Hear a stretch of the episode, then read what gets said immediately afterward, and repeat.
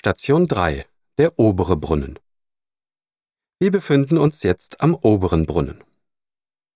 Hier ist die älteste Stelle, an der das unterirdische Salzwasser gefasst und gefördert wurde.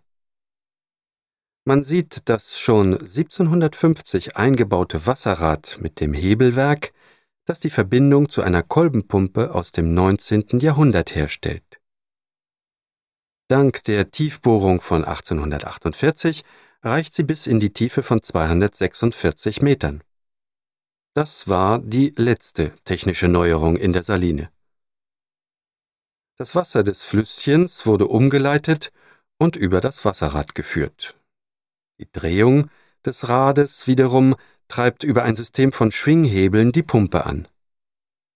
Die Sohle wird heutzutage in großen Becken unterhalb des jetzigen Museums gespeichert.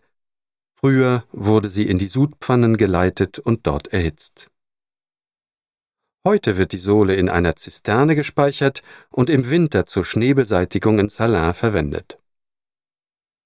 Die städtischen Thermen werden auch heute noch mit Sohle aus dem sogenannten Muirbrunnen der ehemaligen kleinen Saline und dem Cordelierbrunnen versorgt.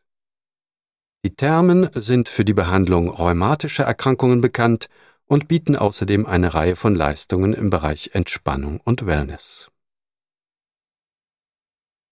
Nun bitten wir Sie, der Gruppe zur Station 4 in das sogenannte Sudhaus zu folgen.